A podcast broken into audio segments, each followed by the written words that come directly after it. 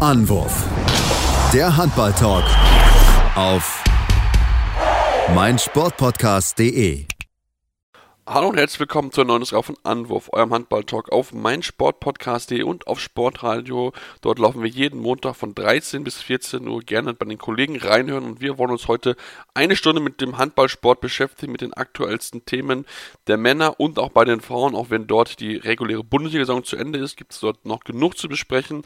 Das wollen wir natürlich machen. Mein Name ist Sebastian Mühlenhoff und wie gewohnt bin ich hier also Wort meinen geschätzten Experten, also den Tim Hallo Tim.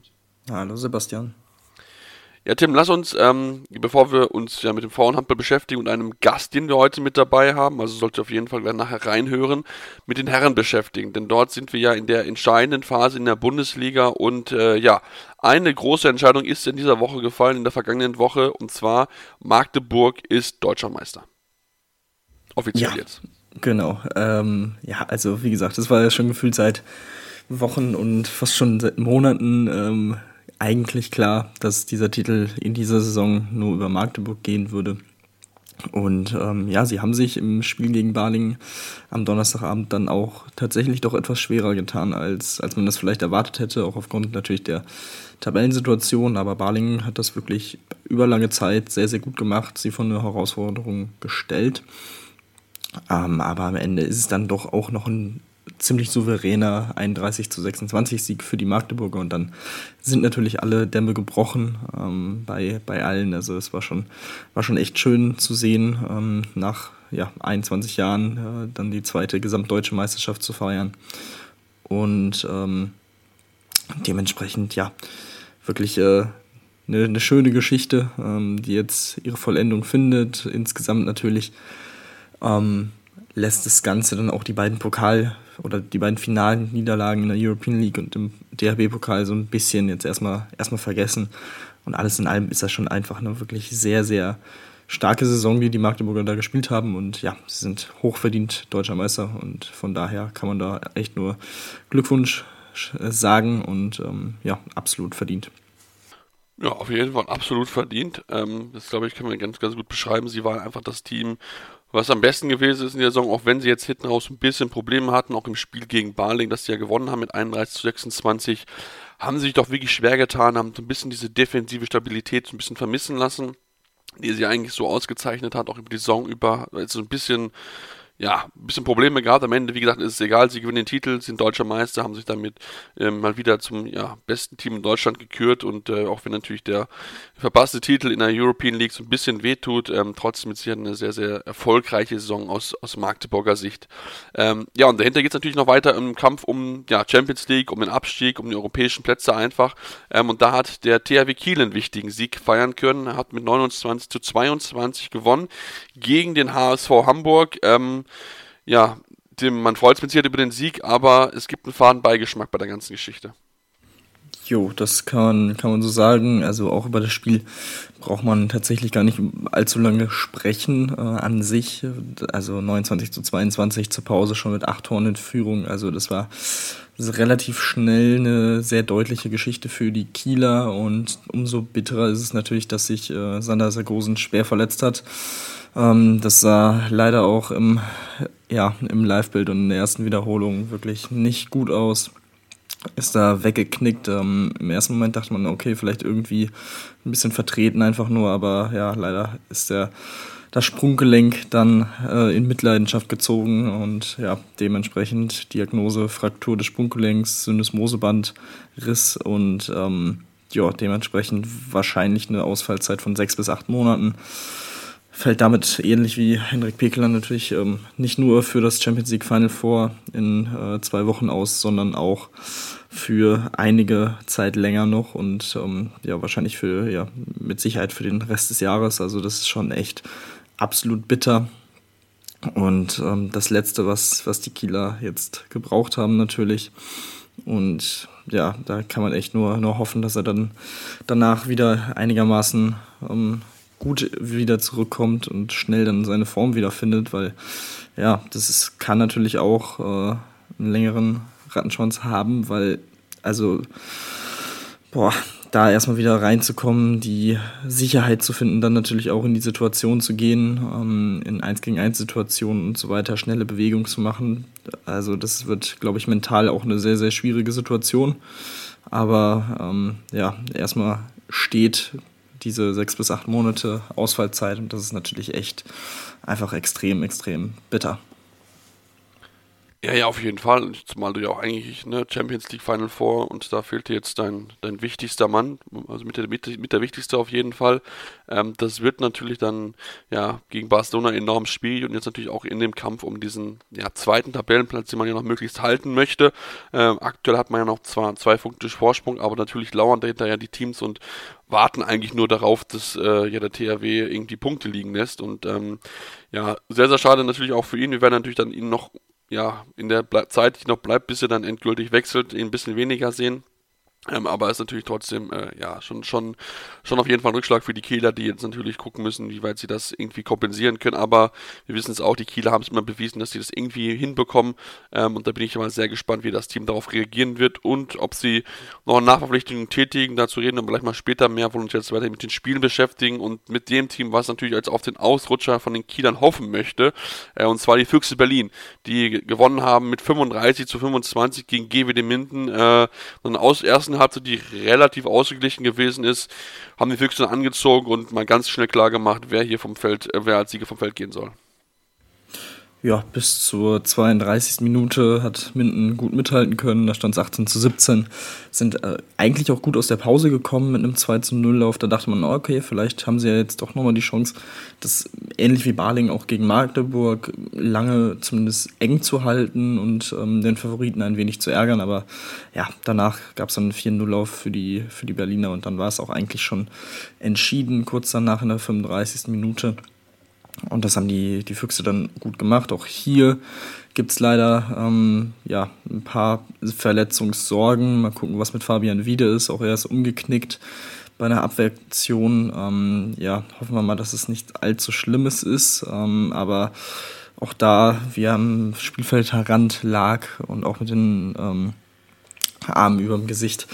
Sah das jetzt nicht so vielversprechend aus. Auch das wäre natürlich ein herber Schlag für die Berliner im Kampf eben um Platz 2. Ähm, in, Bal in Balingen jetzt am, am, Mittwoch können sie es vielleicht noch äh, einigermaßen wegstecken und verkraften, wobei man sagen muss, dass generell auch im Moment einige Verletzte und auch ein paar ähm, kranke Spieler hatten jetzt am Wochenende, die nicht dabei waren. Ähm, aber ja, vor allem gegen, gegen Flensburg im letzten Spiel, ähm, ja, wäre es natürlich extrem wichtig, wenn Fabian Wiede da bei 100 Prozent wäre.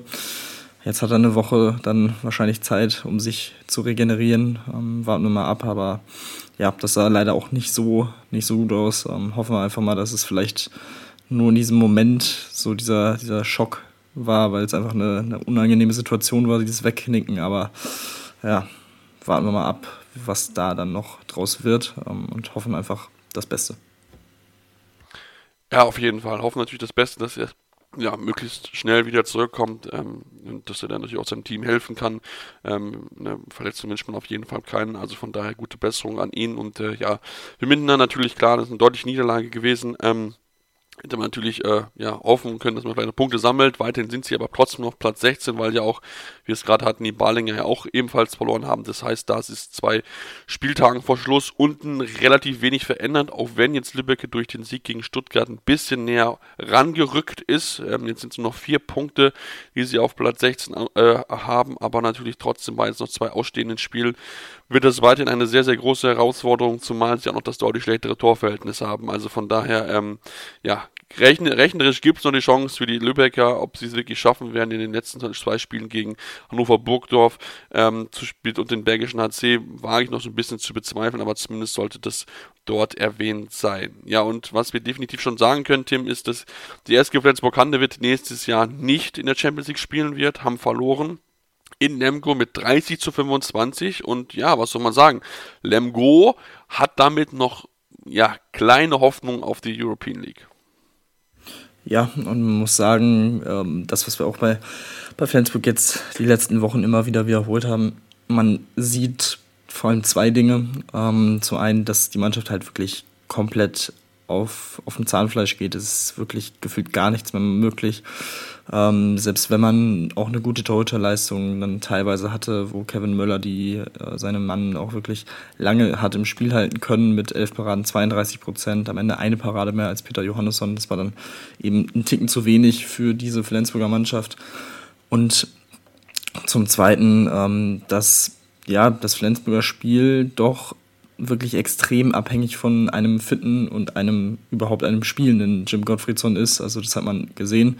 Er wurde relativ am Anfang geschont, kam dann irgendwie nur in der zweiten Welle mit äh, in den Angriff und ist dann wieder rausgegangen. Also das war ein sehr interessanter Schachzug, den ich äh, auch, also der auch nicht so wirklich aufgegangen ist, muss man sagen.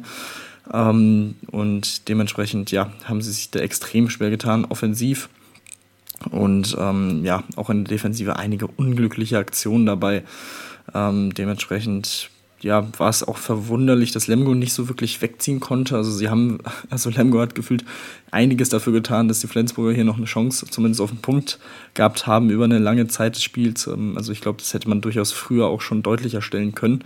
Aber am Ende ist es dann wirklich, ähm, ja, haben sie sich dann in den letzten zehn Minuten noch absetzen können. Ähm, das war dann wirklich gut. Und jetzt auf Platz 6, ähm, mal schauen, irgendwie klang es im Kommentar auch so durch, dass es eben auch dieser sechste Platz eventuell schon für die European League reichen kann.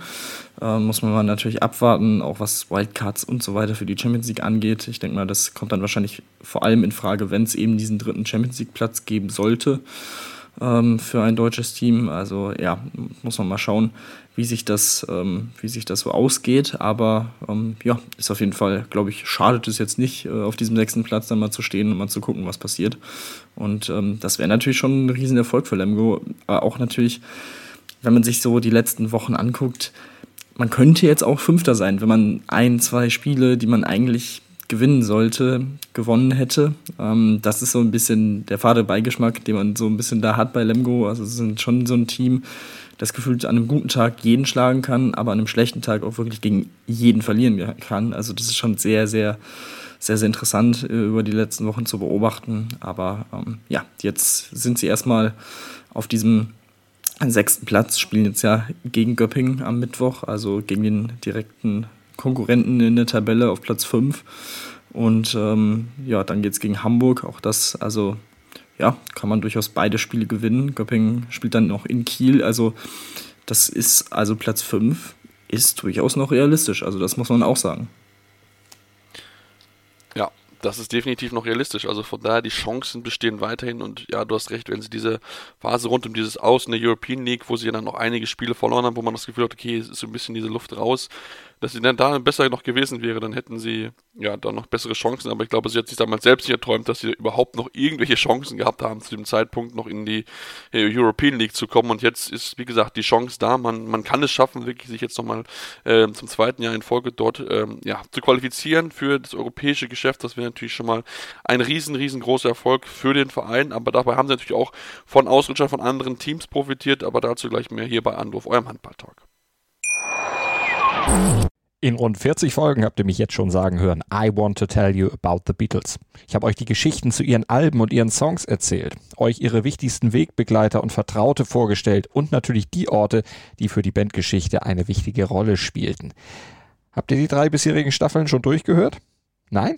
Na, worauf wartet ihr dann noch? Rein in den Podcatcher eurer Wahl und einfach mal losgehört. Und folgt gerne auch unserem Instagram-Kanal iwtty-Beatles Podcast.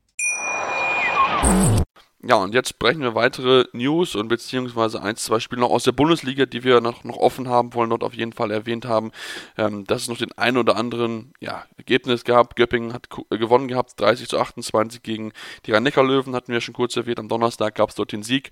Ähm, dann hat der BHC daheim verloren gegen Melsung mit 24 zu 31, sodass Melsung weiterhin auf Platz 9 bleibt und damit auch ja, vor den Rhein-Neckar-Löwen weiterhin steht, äh, oder jetzt wieder vor den Rhein-Neckar-Löwen steht, so ist ja richtig. Und ähm, ja, lassen noch über das Duell sprechen von zwei Teams, die ja lange mit dabei gewesen ist im Kampf um die europäischen Plätze, jetzt aber verloren haben, also jetzt nicht mehr mit dabei sind. Ähm, und ja, Wetzlar verliert dann daheim mit 24 zu 27 gegen Leipzig, da hat damit ihre Hoffnung auch begraben müssen insgesamt und äh, ja, dann noch bei zwei schwere Verletzungen davongetragen, beziehungsweise eins sogar schon vorher. Also ähm, ja, beide Teams so ein bisschen, ja, dann am Ende eine verlorene Saison. Ja, durchaus. Vor allem jetzt bei Leipzig ähm, hatten sie eben eine Negativserie in den letzten Wochen. Die konnten sie jetzt zumindest stoppen nach fünf Niederlagen in Serie. Jetzt immerhin mal wieder ein Sieg. Ähm, auch da gegen einen wirklich eigentlich guten Gegner, aber man muss auch sagen, ähm, ja, dass, dass Wetzlar eben jetzt auch schon ein bisschen gezeichnet ist. Ähm, das ist, ja, Till Klimke wird nicht mehr spielen in dieser Saison mit, einem, mit einer Knieverletzung. Ähm, Stefan Schawor hat sich jetzt auch leider ähm, schwer verletzt. Auch das ist natürlich echt bitter. Ähm, vordere Kreuzband gerissen, wird auch von rund neun Monate ähm, ja, den Wetzlarern fehlen. Das ist natürlich ein herber Schlag auch schon für die nächste Saison, weil er eben auch einer der wichtigsten Spieler im, ähm, im Team ist, in der Offensive ist. Und ähm, ja, das ist auf jeden Fall wirklich sehr, sehr bitter, was jetzt so passiert, auch die letzten Wochen mit Verletzungen und so weiter.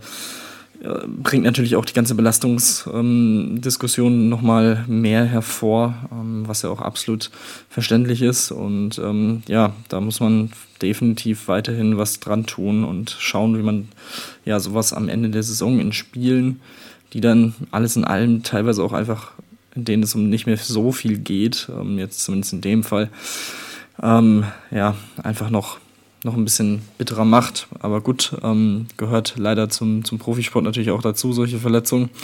Ähm, aber ja, wie gesagt, Leipzig hat es von Beginn an eigentlich gut gemacht, konnte sich relativ früh absetzen. Zur Pause schon mit drei Toren vorne, ähm, konnten sich in der zweiten Hälfte dann auch zwischenzeitlich auf sieben Tore absetzen. Dann ist Wetzlar noch ein bisschen rangekommen, aber am Ende ein ungefährdeter Sieg für Leipzig ähm, würde ihn auf jeden Fall nochmal gut tun ähm, jetzt zum, zum Abschluss der Saison. Aber ähm, ja, du hast schon gesagt, dementsprechend für beide was geht's äh, um nicht mehr viel in den letzten beiden Spielen. Ähm, nur noch um die Abschlussplatzierung dann am Ende. Jetzt Wetzlar auf 7 mit 33 zu 31 Punkten, Leipzig ein Punkt dahinter auf Platz 8. Und ähm, ja, da, da geht es dann quasi mit Melsung und den rhein löwen noch ein bisschen drum. Wie gesagt, Lemgo ein Punkt jetzt vor Wetzlar. Und ähm, ja, so ungefähr ist die Ausgangsposition für die, für die Teams. Ähm, ja, für Wetzlar geht es jetzt nach Melsung. Ähm, auch kein, kein einfaches Spiel. Und vor allem aufgrund der, der Personalsituation in Leipzig am Donnerstag gegen Magdeburg. Also auch da ja, muss man mal schauen, was da dann, äh, was da dann machbar ist.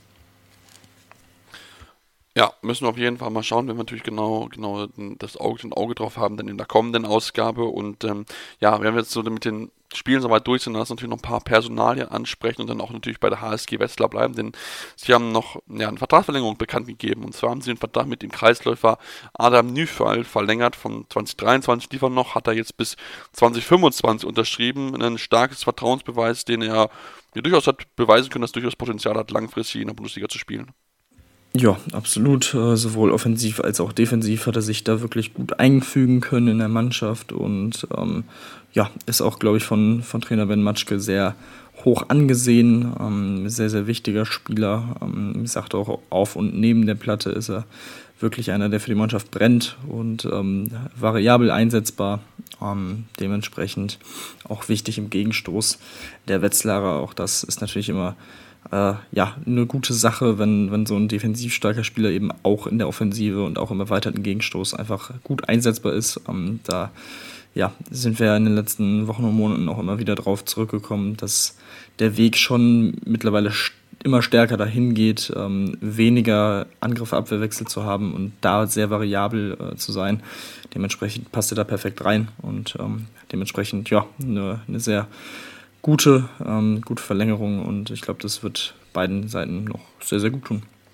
Ja, auf jeden Fall. Also der, das ist auf jeden Fall eine sehr gute Entscheidung gewesen. Ähm, äh, genau, und äh, ja, wenn wir bei Vertragsverlängerung sind, dann lass uns dann auch bleiben bei einem ja, weiteren, bei einer weiteren Vertragsverlängerung und zwar bei einem ja, absoluten Urstein. Ne? Hans Lindberg hat nochmal seinen Vertrag verlängert bei der HSG ähm, und äh, ja, wirklich sehr, sehr gut ähm, nochmal verlängert bis 2023, nochmal ein weiteres Jahr und ja, greift damit sicher auch den Torrekord an von Kyun Shin Yon. Ob er es schaffen wird, schauen wir mal.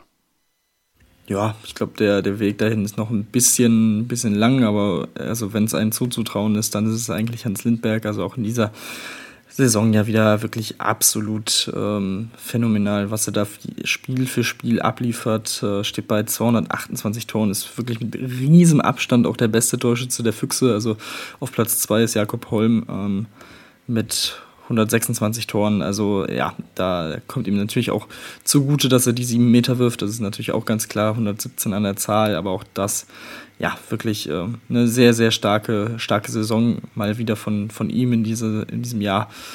Ähm, und ja, das äh, trotz, trotz seiner bereits äh, 40 Jahre und also das ist schon einfach phänomenal. Das ist schon, schon cool, ähm, dass er der Liga weiterhin erhalten bleibt. Ähm, ich glaube, das ist auch ja, ein Spieler, wo wir, wo wir einfach so lange genießen sollten, so lange genießen sollten, solange er auf diesem Niveau spielen kann. Und ja, er ist äh, der Meinung, dass das Ganze auch im nächsten Jahr noch so aussehen wird. Also ja, können wir sehr gespannt sein. Ich freue mich sehr, dass er, wie gesagt, den Berlinern und auch der Liga erhalten bleibt. Und ich glaube, da können wir uns auch in der nächsten Saison wieder auf äh, einige schöne Partien von ihm freuen.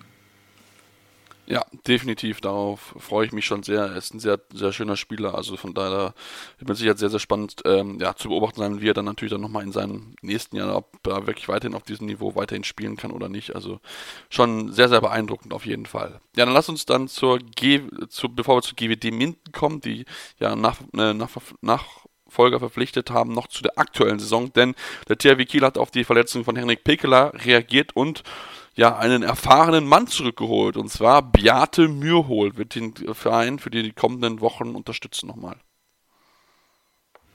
Ja, das ist äh, in der Tat eine, auch wieder eine sehr interessante Nachverpflichtung, ähnlich wie er im letzten Jahr Henning Fritz dann noch nach Flensburg zurückgegangen ist äh, und zurückgekommen ist in die Bundesliga.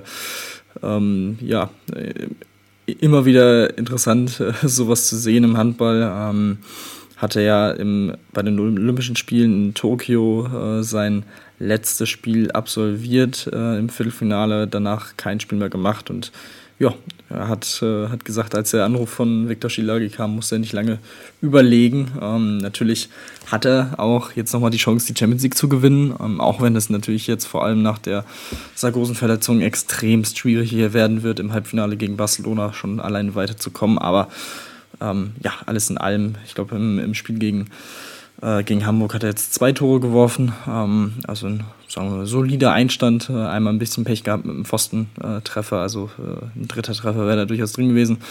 Aber ja, an sich natürlich viel Erfahrung. Auch da äh, wird er nicht lange brauchen, um sich zurechtzufinden und einfach nochmal einfach für ein bisschen Entlastung auch für Patrick Wiencheck da im Kreis zu sorgen und ähm, dementsprechend, ja, eine, eine, sehr interessante Geschichte mal wieder und ähm, schauen wir mal, was für eine Rolle er dann spielen wird. Ähm, auch natürlich auf der Platte, aber ich glaube vor allem auch neben der Platte könnte das schon, schon sehr, sehr interessant werden. auch für, für den jungen Kreisläufer, den die Kieler noch haben mit Leon Ciudat, ist es, glaube ich, auch eine, eine sehr interessante Geschichte. Ähm, von ihm jetzt nochmal ein bisschen was zu lernen, ähm, Training und so weiter. Also ja, schauen wir mal, was, was daraus wird. Ähm, aber alles in allem durchaus auch verständlich, äh, dass sie da auf der Position dann nochmal ähm, mit, mit Blick auf das Final Four ein bisschen was, was machen. Ja, das denke ich doch damit sie hat auch. Und wie gesagt, ich bin sehr gespannt, ob sie da wirklich vielleicht noch jemanden holen, dann für Rückraum Mitte der dann vielleicht ein bisschen auf die Re äh, Verletzung von Sander Sargosen reagieren kann. Ja, und dann lasst uns zur GWD Minden kommen. Ich habe es ja schon ein bisschen angekündigt, denn dort ist jetzt bekannt geworden, dass Christian Zeitz keinen neuen Vertrag bekommt. Ähm, dort trennt man sich jetzt nach der Saison und man hat jetzt schon den Nachfolger bekannt gegeben, auch für Christoph Reiske, der ebenfalls nicht weiter bei der GWD spielen wird im nächsten Jahr. Äh, und zwar kommt Matthias Bitsch aus Dänemark. Genau, ähm, 1,92 großer Linkshänder, ähm, ist bei Skanderborg Aarhus unter Vertrag gewesen bisher und ähm, ja, konnte jetzt in der laufenden Saison in, in Dänemark 110 Tore werfen, dementsprechend ja, ähm, ein sehr torgefährlicher Halbspieler, ähm, der sich äh, in den letzten Jahren immer gut weiterentwickelt hat. Man sieht in ihm das Potenzial für, für eine ähnliche Rolle auch in der Bundesliga. Ähm, Frank Carstens hat äh, sehr von seiner Schnelligkeit und Spielfähigkeit geschwärmt. Ähm, dementsprechend, ja, schauen wir mal, wie, wie, das, äh, wie er sich einfinden wird. ähm, an sich glaube ich, ähm, vor allem offensiv könnte das dann schon mal ein Upgrade werden, was, was Zeits angeht. Ähm, vor allem, ähm, wie das dann defensiv aussieht, muss man, muss man mal schauen. Aber ähm, ja, ich glaube, das ist dann auch, auch ganz, ganz gut für, für Minden da, ähm, vielleicht nochmal ein bisschen, bisschen sich zu verjüngen. Und äh, ja, schauen wir mal, wie, wie er dann in der kommenden Saison in der Bundesliga einschlägt. Ja, bin ich, bin ich auch sehr gespannt und äh, ja, mal gucken. Äh, 1,92 ist nicht unbedingt der größte Rückraumspieler damit, wahrscheinlich eher so ein bisschen kleiner wuselig, aber äh, natürlich trotzdem eine, eine, Rolle, die er durchaus auch einnehmen kann. Ja, da sollte auf jeden Fall noch erwähnt werden, dass Maid Patrell die Rhein-Neckar-Löwen verlassen wird. Dort bekommt er keinen neuen Vertrag in der, im Sommer. Ähm, hat man sich da jetzt zu, zu entschieden, auch wahrscheinlich mit Sicherheit, um einfach diese ja, Defensivexperten, die man ja immer wieder im Kader hat, bei den Löwen einfach ja nicht mehr damit dabei zu haben, sondern sich wirklich dann auch auf die aktuelle Situation im Handball zu, äh, ja, weiter zu äh, fokussieren, dass man wirklich dann weniger Angriff-Abwehrwechsel hat. Ähm, dann sollte auf jeden Fall noch erwähnt sein, dass der RK Zagreb nochmal zugeschlagen hat, hat sich Vico, Vuko Boroschan geholt. Sehr überraschend, dass sie sich den Mann von der Vardar Skopje haben sichern können. Das war schon wirklich sehr, sehr überraschend. Ähm, und am Ende dieser ja, dieses Männerteils wollen wir auf jeden Fall noch darüber eingehen, dass ja, Elingo Richardson, der Trainer der Herren-Nationalmannschaft von Niederlande, seinen Vertrag ähm, nicht verlängern wird in Niederlande. Man konnte sich nicht auf einen Vertrag einigen, wie es aus den Niederlanden heißt. Und das natürlich, Tim, ist schon eine große Überraschung angesichts der äh, Erfolge, die er gefeiert hat mit der Niederlande, ja jetzt zuletzt beim großen Turnier bei der EM, ja. Ja, man kann ja generell, also die Entwicklung der Niederländer ist ohne Erlingo Richardson eigentlich nicht, ähm, wäre nicht so passiert. Er ist seit, oder er war seit Oktober 2017 Nationaltrainer. Und ja, unter seiner Führung hat sich dieses Team wirklich sehr, sehr stark entwickelt. Ähm, Im Jahr 2020 ähm, nahm man das erstmal an der Europameisterschaft teil, ähm, dementsprechend 2022 dann auch nochmal dabei gewesen. Das war dann natürlich der nochmal größere Durchbruch, wo man dann eben auch in die Hauptrunde eingezogen ist, ähm, man Umgang geschlagen hat und so weiter. Also ähm, ja, muss man jetzt mal schauen, wie das Ganze aussieht ähm, und weitergeht dort, wer jetzt als nächstes kommt. In den Playoffs zur WM sind sie an Portugal ähm, gescheitert. Dementsprechend, ja, muss man mal schauen, äh, wie sich das dann entwickelt. Aber ich denke mal, zum nächsten, zur nächsten Europameisterschaft werden sie auch wieder absolut im Kreis der Teams sein, die, die dafür in Frage kommen für eine Teilnahme. Ähm, muss, man mal, muss man mal schauen. Aber ja, ich bin, bin da sehr gespannt, wer, wer da als nächstes kommt.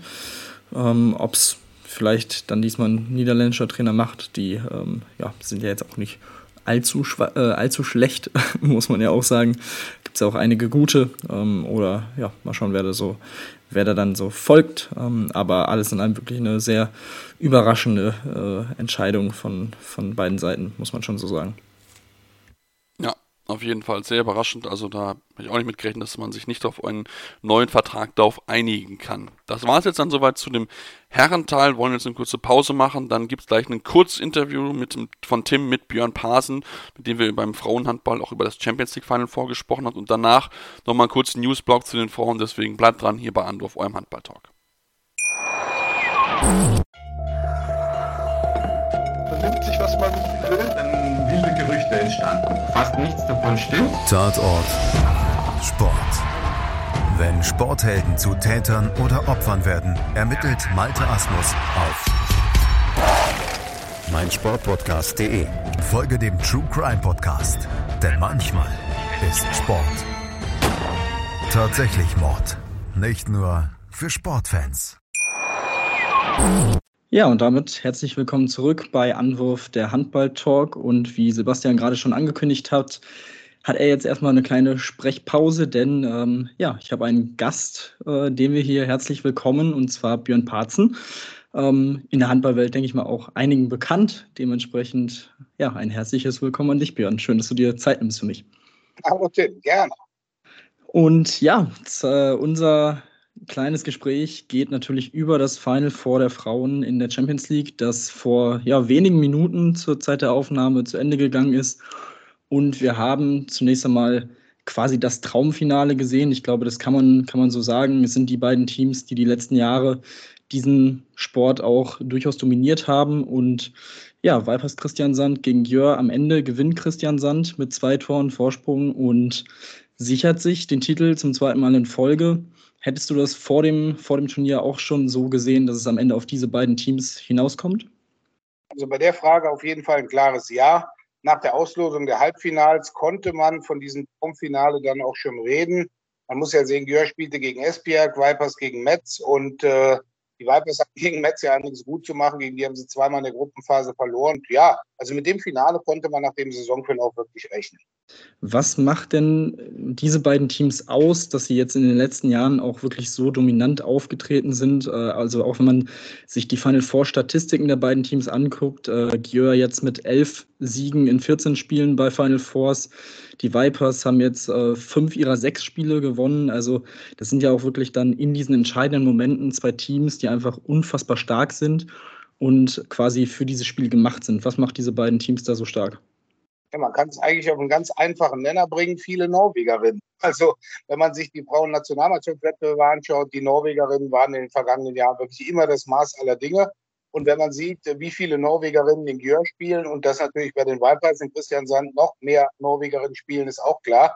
Und ich glaube, ähm, es wird ja oft um diesen norwegischen Sieger gegen gesprochen. Ich glaube also, ähm, diese Norwegerinnen sind auf dem Punkt immer hoch motiviert, die sind individuell richtig gut, die sind, äh, die haben eben diese Mentalität und sie haben eben in super vielen Spielen, egal ob mit der Nationalmannschaft oder mit den Clubs, haben sie die Erfahrung gemacht, wie es geht oder wie man wichtige Spiele dann auch gewinnt und dann eben auch bis zum, bis zum Ende dann das durchzuziehen. Wobei man muss natürlich sagen, MVP des Turniers wurde dann ausnahmsweise nach Im letzten Jahr war es ja noch Heidi Reistadt von den Vipers. Nein, es wird eine Spielerin, die letzte Saison noch in der Frauenhandball-Bundesliga gespielt hat mit Maketa Jerabkova.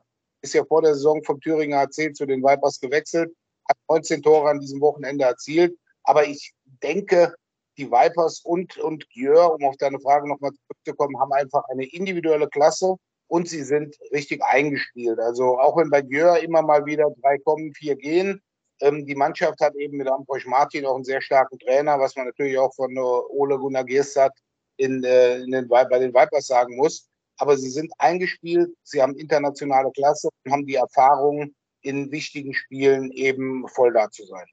Und man muss ja sagen, dass ähm, sich natürlich auch hier und da einiges vor diesem Spiel dann natürlich auf die beiden Hauptakteurinnen, auch beide Norwegerinnen, sehr fokussiert hat mit Nora Mörk auf der einen Seite und ähm, mit Stine Oftedal auf der anderen Seite. Wobei man sagen muss, dass die beiden in diesem Finalspiel da eher schleppend reingefunden haben. Also beide mit einem Tor nur in der ersten Halbzeit. Deswegen war es dann natürlich interessant zu sehen, welche Mannschaft das dann eher kompensieren kann. Und äh, du hast sie schon angesprochen, ähm, Maketa Jerabkova mit einem sehr, sehr starken Spiel, sieben Tore, beste Torschützin geworden in diesem Finale. Und auch Isabel Gulden mit sechs Toren aus acht Versuchen haben es da wirklich stark gemacht. Und ähm, zudem hatte man mit Kathrine Lunde im Tor natürlich die Torhüterin, die das Ganze dann entschieden hat, auch wenn es äh, am Ende 12 zu 10 Paraden sind. Also der Unterschied nicht allzu groß ist. Klar, bei, einer zwei Tore, äh, bei einem Zwei-Tore-Sieg sind es genau die zwei entscheidenden Paraden und vor allem, wann sie diese Paraden gesetzt hat. Das war, fand ich, sehr, sehr beeindruckend. Da waren einige dabei, wo das Momentum hätte nochmal auf Gieur-Seite springen können, bei ein, zwei freien Toren, wo sie noch reinkommt. Ähm, das war schon sehr, sehr interessant zu sehen. Und was natürlich auch irgendwie für die Stärke von Christian Sand spricht, ist, dass Gieur alle drei ihrer Torhüterinnen einsetzen musste, wollte, wie auch immer. Wie siehst du da diese Dynamik, also vor allem an diesem Wochenende, dass sie, dass alle drei Torhüterinnen auch wirklich viel da im Einsatz waren bei Gier? Also äh, es gibt einen schönen Spruch der deutschen Rekordnationalspielerin Grit Jurak, die hat ja auch dreimal die Champions League gewonnen, dreimal mit Viborg. Zweimal stand Kathrine Lunde dort im Tor. Kathrine Lunde übrigens seit heute gemeinsam mit Cora Mörk sechsfache Champions League-Siegerin. Und Grit Jurak hat den schönen Satz geprägt, wenn du einen Titel gewinnen willst, musst du eine Sache haben, nämlich Lunde im Tor. Und das hat sich jetzt wieder gezeigt. Sie hatte 2019, hat sie sich mit den Vipers im Spiel um Platz 3 in Kreuzbandriss zugezogen in Budapest. Viele hatten gesagt, die Karriere endet und sie wollte letztes Jahr unbedingt wieder dabei sein. Und sie war die überragende Spielerin dann auch im Finale, als die Vipers gegen Brest gewonnen hatten. Und ich sag mal, die zwölf Paraden von ihr heute, genau wie du sagst, sie waren in den wichtigen Zeitpunkten zu den spielentscheidenden Phasen. Und es zeigt, wenn Gjör alle drei Torhüterinnen einsetzen muss, und wir reden da über Solberg, Klauser und Leno, das sind also drei Weltklasse-Torhüterinnen, das heißt, äh, Lunde hat dieses Duell auf der Torhüterposition ganz klar dominiert heute. Und sie war für mich dann auch wieder eine der entscheidenden Spielerinnen. Natürlich, wenn Jarabkova mehr Tore wirft. Aber Lunde, man muss ja auch sagen, sie ist 42 Jahre alt und äh, Äh, was sie da, was sie da immer noch hält, das ist, das ist unglaublich. Und äh, der Spruch von Grit Jurak, der, der hat immer noch Bestand. Und was man zu den beiden Spielerinnen, die du gesagt hast, sagen muss, ich habe gehört, Stine Oftedal hat sich gestern im Halbfinale die Nase also etwas gehandicapt in das heutige Spiel. Und äh, bei Nora Mörk, äh, denke ich mal, war es von der Taktik also als Mörk eben einige Fehlversuche hatte, dann verlagert das Spiel eben auf die andere Seite, wo eben Radkova war. Und ja, Mörk haben im Endeffekt, äh, sie hat vier Tore gemacht, macht sie vier mehr, wäre sogar erstmals in ihrem Leben äh, Torschützenkönigin der Champions League geworden. Aber ich glaube, wenn man das, das Finale dafür gewinnt und zum sechsten Mal die Champions League gewinnt, kann man sich damit auch trösten, dass eben nicht Champions League Torschützenkönigin wurde. Aber ich gebe dir recht, Nora Mörk war im Finale dann auch nicht mehr so, so präsent und bei Stine Oftedal ähnlich. Und ähm, ich glaube, Gjör hängt dann doch noch mehr von Oftedal ab als, äh, als die Vipers von Merck. Beide absolute Weltklasse-Spielerinnen. Und äh, ja, man muss ja auch sehen, wenn man sich den Spielverlauf anschaut, äh, die letzte Führung von Gjör war das 10 zu 9 irgendwann Mitte der ersten Halbzeit. Und was man dann nicht ver vergessen darf, der, der ganz wichtige Aspekt, wir haben einen Weltrekord gesehen. 15.400 Zuschauer in Budapest. Und gehen wir mal davon aus, dass davon 100 äh, aus Norwegen waren. Äh, die für die Vipers waren, dann muss man sagen, diese unglaubliche mentale Stärke gegen eine solche Kulisse dann auch ein Finale zu gewinnen und wirklich ab der, ich glaube, 17. Minute die Führung nicht mehr aus der Hand zu geben. Es gab einmal ein Remis, aber Gjör hat eben nie mehr vorne gelegen. Ja, und zu, zu Oftedal, ähm, das soll jetzt gar nicht so klingen, als hätte sie jetzt ein katastrophales Spiel gemacht. Auch das, äh, sie hat vielleicht nicht den offensiven Output, was die Tore angeht, äh, gehabt mit nur drei Toren, aber immerhin auch sechs Assists gehabt. Also es zeigte, dass sie trotzdem das Spiel noch sehr, sehr gut leiten konnte ähm, mit ihrer Erfahrung ähm, und dann sich quasi darauf so ein bisschen ähm, fokussiert hat. Was mich so ein bisschen überrascht hat, war, dass ähm, mit Estelle Seminko eine Spielerin fast, also im Halbfinale so gut wie gar nicht offensiv eingesetzt wurde und auch heute erst relativ spät, am Ende dann mit drei von fünf, ähm, noch eine ganz ordentliche Quote gehabt. Ähm, hast du da irgendwie eine Idee, woran das lag, dass man vielleicht ihr noch mal ein bisschen mehr Chancen hätte geben können? Weil, also, eine schlechte Spielerin ist sie offensiv ja eigentlich nicht. Eigentlich nicht. Ähm, vielleicht ist das dem Kader von Gür einfach geschuldet, äh, wenn man sieht, wer da noch alles im, im Rückraum drin ist. Also ich weiß noch, Estelle Steminko hat äh, einige sehr gute Turniere in den letzten Jahren gespielt und war dann auch wirklich in, in Finals, wenn ich jetzt an Olympiafinale denke oder auch das Finale der, der Euro 2020 in Dänemark, da war sie eine der, der überragenden Spielerinnen. Ja, man muss eben sehen, äh, wenn man die Verteilung sieht, überraschend mit Anne äh, Mette Hansen aus Dänemark, eben eine andere Spielerin, die genau auf der Position eben spielt von Seminko die war eben effektiver und äh, ja, es war das Wochenende der Französin, gebe ich dir absolut recht. Aber auch, auch andere, wenn man dann sieht, dass äh, andere Spielerinnen, wie zum Beispiel Noemi Hafra, die extra aus äh, Budapest letztes Jahr verpflichtet wurde, die hat in der gesamten Saison sehr, sehr wenig gespielt. Das ist eine überragende junge ungarische Spielerin, aber hat dann eben angesichts der, der großen Konkurrenz im Kader von Gieur dann auch sehr wenig, sehr wenig Spielanteile bekommen. Ja, also ich weiß auch nicht, was da, was da war, aber es war eben, wenn man sich die Saisonstatistik anschaut, Dieu hat in der gesamten Saison zwei Spiele verloren. Zweimal gegen die Vipers, einmal in der Gruppenphase und jetzt das Finale.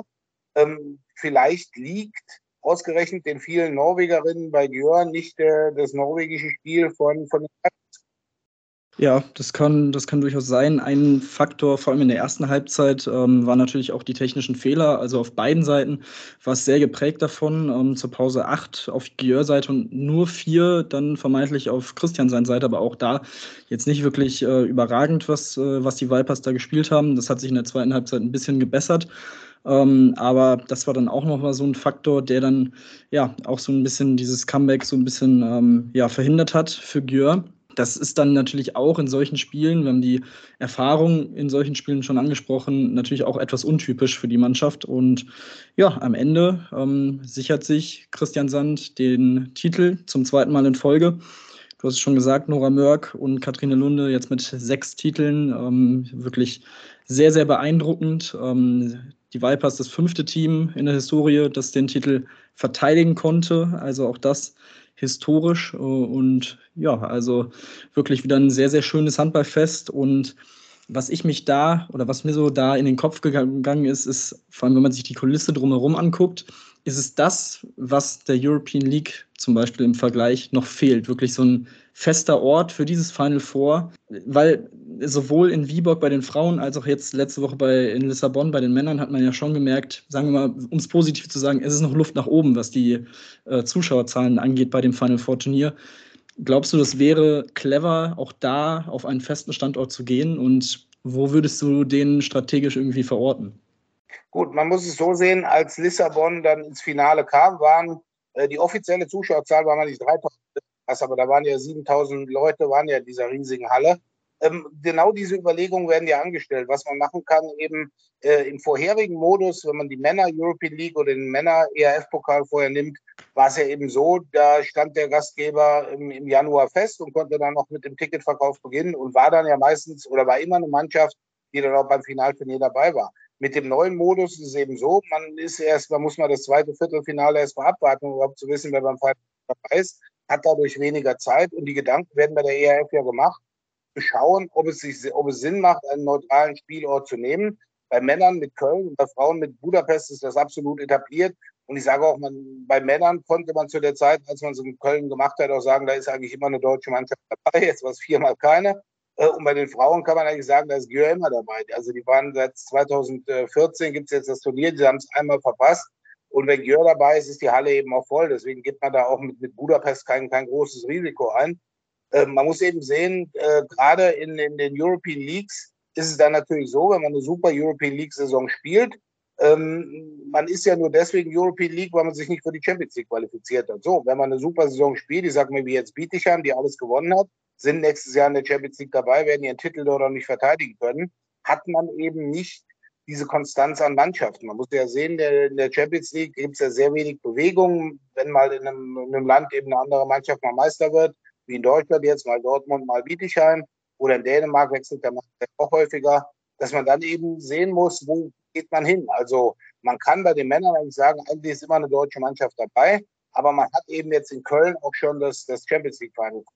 Bei den Frauen kann man sagen, äh, ist entweder eine skandinavische oder eine südosteuropäische Mannschaft dabei. Das ist schon viel schwieriger, dort einen fixen Ort zu finden. Ähm, ich sage mal, man könnte ja denken, naja, man muss auch mal ein anderes Land daneben, also bei den Frauen nicht Ungarn und bei den Männern nicht Deutschland. Aber äh, die Hallenkapazitäten, die finanziellen Möglichkeiten der Gastgeber, also wenn man da zum Beispiel sagt, äh, nicht nur, weil es der, der Sitz äh, der EAF ist, zum Beispiel bei den Frauen ein Turnier in Wien zu machen, weil ich sag mal, aus Südosteuropa ist in der European League immer was dabei und man ist ja immer schnell da. Aber man weiß eben nicht, wie sowas angenommen wird. In der Champions League war es immer so am Anfang, die ersten drei, vier, fünf Jahre waren 60, 70 Prozent der Zuschauer aus Deutschland. Das ist mittlerweile sehr international geworden. In Budapest sind 90 Prozent aus Ungarn. Ähm, aber man weiß eben nicht, ob man, wenn man jetzt zum Beispiel sagen würde, man geht äh, in Paris, um das Männerturnier zu machen, was dort wäre, wenn keine französische Mannschaft dabei wäre. Ob dann, ob dann viele Zuschauer nach, nach Paris kämen, ich weiß es nicht. Das ist ein, Spagat, der ist wirklich schwer mit dem neuen Modus, dass man eben nicht mehr das Viertelfinale überspringen kann, wie es vorher bei den Männern waren, ist es wirklich eine Sache, da muss man es mal durchkalkulieren, weil ich denke, für die Kürze der Zeit hat Lissabon das ganz gut gemacht. In Viborg, ich sag mal, die Halle war, war zu 70 Prozent gefüllt, eben mit den Fans aus Viborg und aus, aus äh, Ikasterning, direkt die Nachbarschaft. Aber ich weiß es nicht, ob das geht, ob man nicht dann doch besser sagt, okay, dann nehmen wir einen der, der potenziellen äh, Halbfinalteilnehmer. Ich sage es mal so, es gibt die Liga-Tabelle der Männer, wären aktuell Füchse Berlin, SG Flensburg-Handewitt nächstes Jahr in der European League dabei. Und da denke ich mal vielleicht, Flensburg hat sowas noch nie organisiert, Berlin sogar schon zweimal. Vielleicht haben die Flensburger ja Lust, sowas mal zu machen. Das werden wir dann sehen in der nächsten Saison. Ähm, zum Abschluss ähm, noch eine kurze Frage in Richtung Dortmund, die sich ja jetzt für die Wildcard beworben haben für die Champions League. Wie schätzt du da die, die Möglichkeiten ein? Gut, ich sage mal, die Chancen sind dadurch natürlich besser geworden, dass die russischen Vertreter ausgeschlossen sind aus der Champions League. Das heißt, eigentlich der russische Meister war sowieso gesetzt und der russische Vizemeister, wir reden ja meistens über CSK Moskau und Rostov, ähm, hat dann eine Wildcard bekommen. Das heißt, diese beiden Plätze müssen neu vergeben werden. Da wird natürlich ein Platz erstmal in der, in der Setzliste der EAF dann die nächstbestplatzierte Nation bekommen. Aber ich denke, dadurch, dass äh, Dortmund sich gut präsentiert hat dieses Jahr in der Champions League und das Bietigheim eben als European League-Sieger sehr ambitioniert dort auftreten will, äh, denke ich mal, hat Dortmund eine Chance. Aber man muss eben auch sehen, die ERF hat da Kriterien, die sind sportlich und die sind eben auch dahingehend, wie äh, groß ist der Markt. Ob wir dann eine zweite deutsche Mannschaft nehmen oder dann doch lieber eine zweite Mannschaft aus Dänemark zum Beispiel oder ein ganz anderes Land. Können wir ja mal sehen. Ähm, ja, es wird spannend. Also es gibt, wenn ich es richtig ausgerechnet habe, vier bis fünf Wildcard-Plätze und vielleicht hat Dortmund da. Also die Daumen drücke ich auf jeden Fall. Das wäre super für den deutschen Frauenhandball, äh, wenn Dortmund die Wildcard bekäme. Aber wie gesagt, aus sportlicher Sicht denke ich, äh, wäre das auf jeden Fall etwas. Die ERF hatte dieses Jahr eine Wildcard in die Türkei gegeben und es war nachher die einzige Mannschaft, die kein einziges Spiel gewonnen hatte. Ich glaube, dieses Experiment wird man da nicht mehr machen. Deswegen denke ich, ohne russische Vertreter ähm, hat Dortmund eine, eine gute Chance, dorthin zu kommen. Gerade bei Deutschen sind. Champions League Final Four. Finale wurde geleitet von äh, Maike Merz und Tanja Kuttler. Was ich so gehört und gesehen habe, gab es keinerlei große Kritik an Schiedsrichterleistungen. Das heißt, äh, nach dem EM-Finale der Männer mit Schulze Tönnies schon wieder ein Finale mit deutscher Beteiligung. Sehr schön. Das äh, würde ich auch auf jeden Fall so unterschreiben. Äh, von daher, ja, auch da natürlich Glückwunsch an die beiden für dieses Finale und danke dir, dass du dir die Zeit genommen hast. Das war es auch schon. Und bei uns geht es jetzt nach der Pause weiter mit einer letzten Entscheidung in der Handball-Bundesliga der Frauen und weiteren News, die so ange angetroffen sind in dieser Woche. Und ja, dann hören wir uns gleich wieder nach der Pause. Hey, Malte Asmus von meinsportpodcast.de hier. Ab März geht's weiter mit unseren 100 Fußballlegenden. Staffel 4 bereits. Freut euch auf Zlatan Ibrahimovic, Michel Platini, Cesar Luis Minotti, Paolo Maldini, um nur mal vier zu nennen. Und bis wir mit der vierten Staffel kommen, hört doch einfach noch mal rein in die bisherigen drei Staffeln. Ronaldinho, Sepp Meyer, Gary Lineker, Lothar Matthäus und viele weitere warten da auf euch. 100 Fußballlegenden. Jetzt. Überall, wo es Podcasts gibt. Ja, und jetzt nach diesem kurzen Interview und dem kurzen Überblick über die Champions League der Frauen kommen wir zurück und wollen uns natürlich auch mit der Frage beschäftigen. Ja, Dortmund hat sich für das Wildcard beworben. Tim, äh, natürlich, ähm, aus solcher Sicht hofft man es, dass man dann zwei Teams mit dabei hat. Ob es dann natürlich funktioniert, wird man dann sehen, zumal ja auch noch dieses Thema, dass sie nicht angetreten sind in der Corona-Zeit, vielleicht ihnen ein bisschen wehtun könnte. Ja, das könnte vielleicht so sein, aber ich, ich glaube irgendwie, dass das jetzt auch schon wieder so lange, ja, äh, so lange her ist, dass es vielleicht keine so große, ähm, kein so großer Kontrapunkt sein wird. Ähm, vor allem, wie gesagt, ist, also sportlich haben sie sich eben sehr weiterentwickelt in dieser Saison, auch sehr gute Spiele abgeliefert. Klar, man war im Achtfinale dann eher chancenlos gegen Metz, aber Metz ist nun mal auch wirklich eine sehr, sehr starke Mannschaft. Und ähm, ja, generell, wie, wie Björn es auch schon gesagt hat, ich glaube, das wäre extrem wichtig auch für den, für den deutschen Frauenhandball, ähm, wenn sie hier diese Chance bekommen und bekämen. Ähm, das wäre wär schon echt, echt gut. Ähm, auch wie Dortmund es selbst äh, angekündigt hat, wäre das natürlich auch ein gutes Zeichen für den Kader und auch für, für extern, für, für die Spielerinnen, ähm, die vielleicht äh, in Frage kämen für einen Wechsel in, nach Dortmund. Ähm, dementsprechend ja, kann man da echt nur, nur hoffen, dass sie da die Wildcard bekommen. Ja, wäre auf jeden Fall sehr gut aus deutscher Sicht. Wie gesagt, einfach natürlich, um den deutschen Handball natürlich zu ähm, äh, zu, äh, äh, zu unterstützen. Ähm, ja, müssen wir mal gucken, natürlich, ob es dann funktionieren wird. Wir werden es natürlich weiter im genauen Auge behalten. Und Tim, dann lass uns von europäischen Bereich wieder auf die deutschen, in die nationale Ebene zu sprechen bekommen, denn dort ja, gab es ja die Entscheidung, wer der letzte Teilnehmer in der Bundesliga ist, denn die Relegationsspiele standen an zwischen äh, Frischer auf Göpping und BSV Sachsen-Zwickau. Ähm, und ja, was soll man sagen? Sachsen-Zwickau haben es geschafft, haben das Heimspiel gewonnen mit 25 zu 24 und das Rückspiel dann zwar verloren, aber nur mit einem Torunterschied und ja, damit haben sie es am Ende dann geschafft. Ja, das, äh, das Hinspiel sogar 25-21 gewonnen, äh, Sachsen-Zwickau, also mit vier Toren Vorsprung. Deswegen ähm, war natürlich immer so ein bisschen Spannung drin, als Göppingen dann immer mal wieder mit drei Toren vorne lag, aber es ist einfach nicht gelungen, diese, diese vier Treffer zu egalisieren final.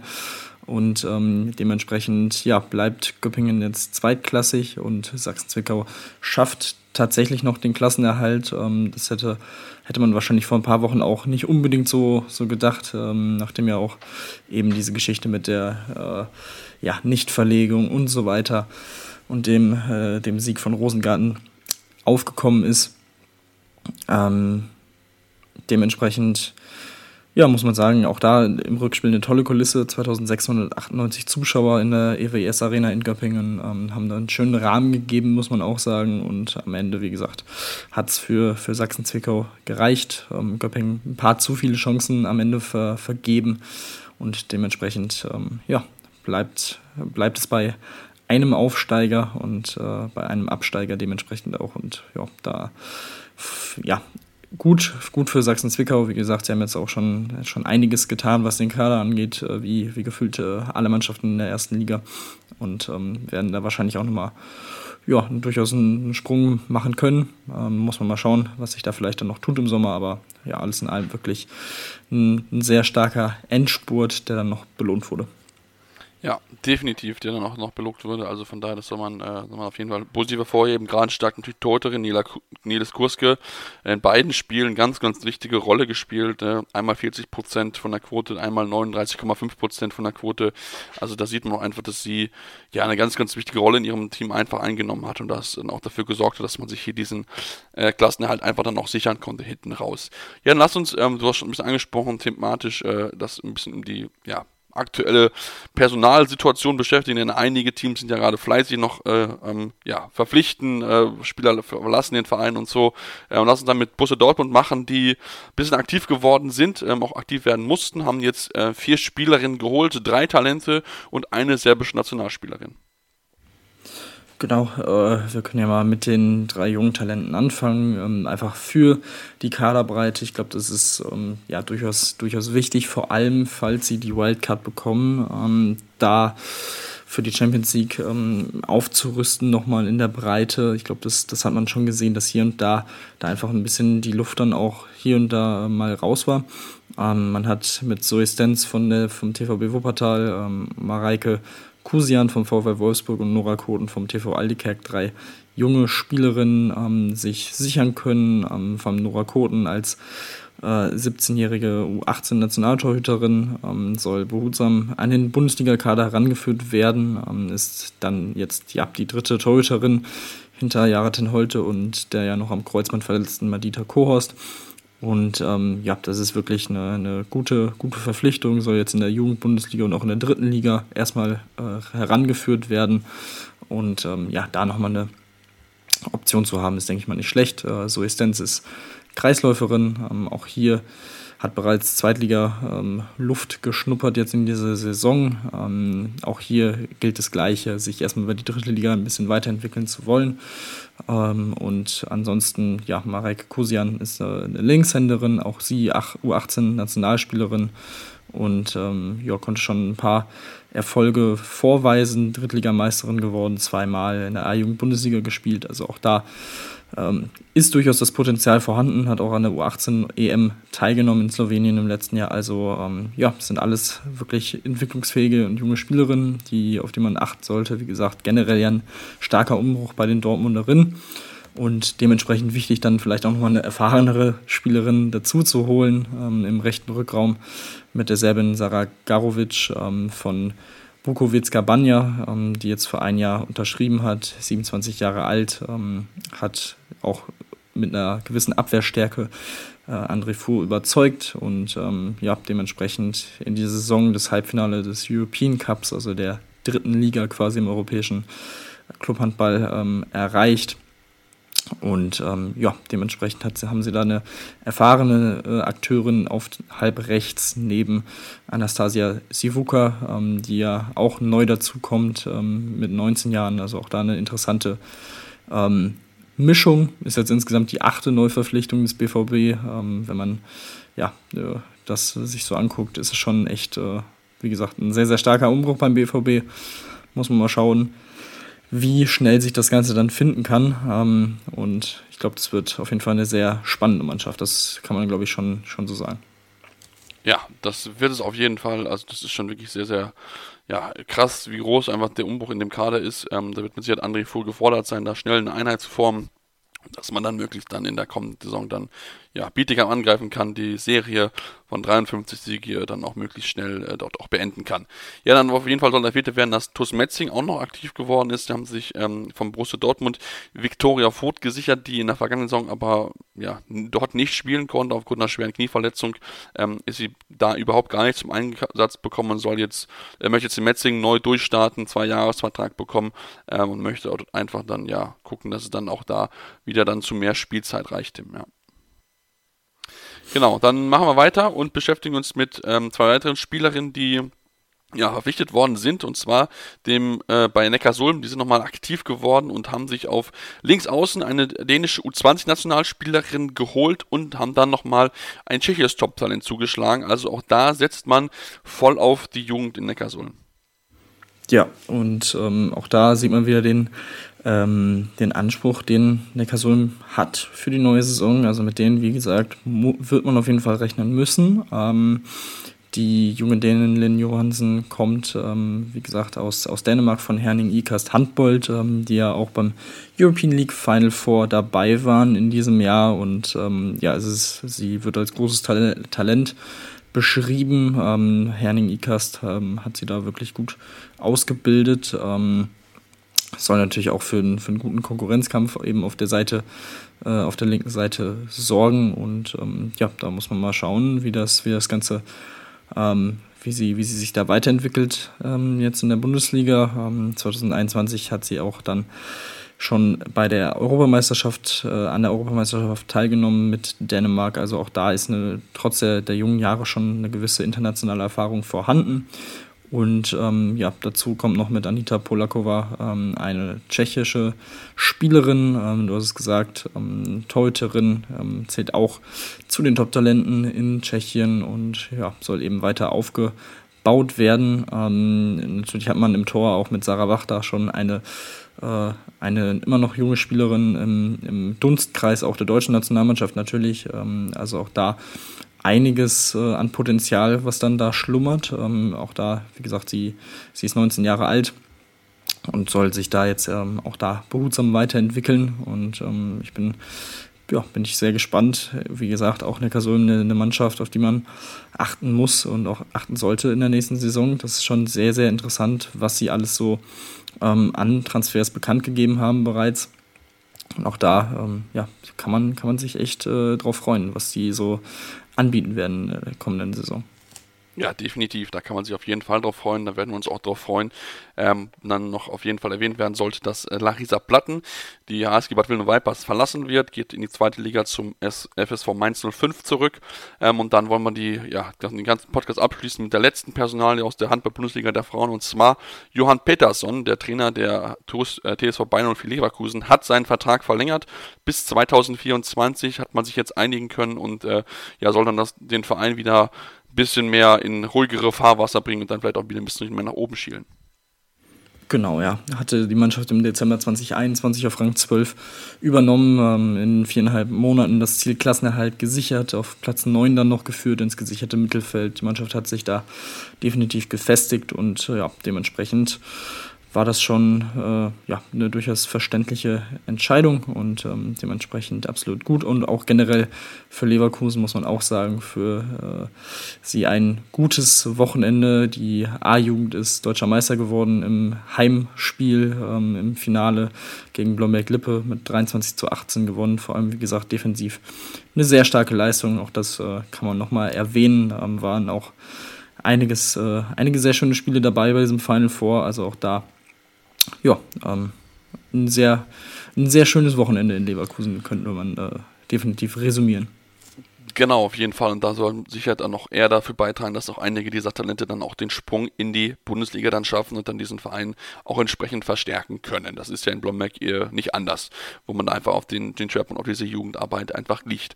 Ja, damit wollen wir jetzt unsere heutige Ausgabe beenden. Wir hoffen, euch hat es euch gefallen. Wenn es euch gefallen hat, dürft ihr uns gerne eine Rezension da lassen bei iTunes oder Spotify mit der Möglichkeit der 5 Sterne, aber auch gerne kurz liebe Kritik, was besser machen, woran können wir arbeiten, was sind auch an Themen natürlich, die ihr euch wünscht, denn wie gesagt, die Saison ist jetzt fast bei allen durch, da sieht jetzt eine etwas längere Offseason auf uns zukommen, wir wollen aber trotzdem weiterhin regelmäßig Content liefern und mit den aktuellsten Themen im Handballsport beschäftigen, deswegen dürft ihr uns gerne Vorschläge machen, uns auch gerne natürlich folgen auf dem äh, Social Media Plattform eurer Wahl, Facebook, Instagram, Twitter, habt ihr die Möglichkeit, uns gerne mit einem Like, einem Follow da das zu lassen, dürft uns auch dort schreiben, Kommentare da lassen, freuen wir uns auf jeden Fall und dann gibt uns ja nächste Woche wieder hier bei Anwurf, eurem Handballtalk. Anwurf. Der Handballtalk auf meinsportpodcast.de. Wie baut man eine harmonische Beziehung zu seinem Hund auf? Puh, gar nicht so leicht. Und deshalb frage ich nach, wie es anderen Hundeeltern gelingt, beziehungsweise wie die daran arbeiten. Bei Iswas Dog reden wir dann drüber. Alle 14 Tage neu mit mir, Malte Asmus und unserer Expertin für eine harmonische Mensch-Hund-Beziehung, Melanie Lippisch. Iswas Dog mit Malte Asmus. Überall, wo es Podcasts gibt.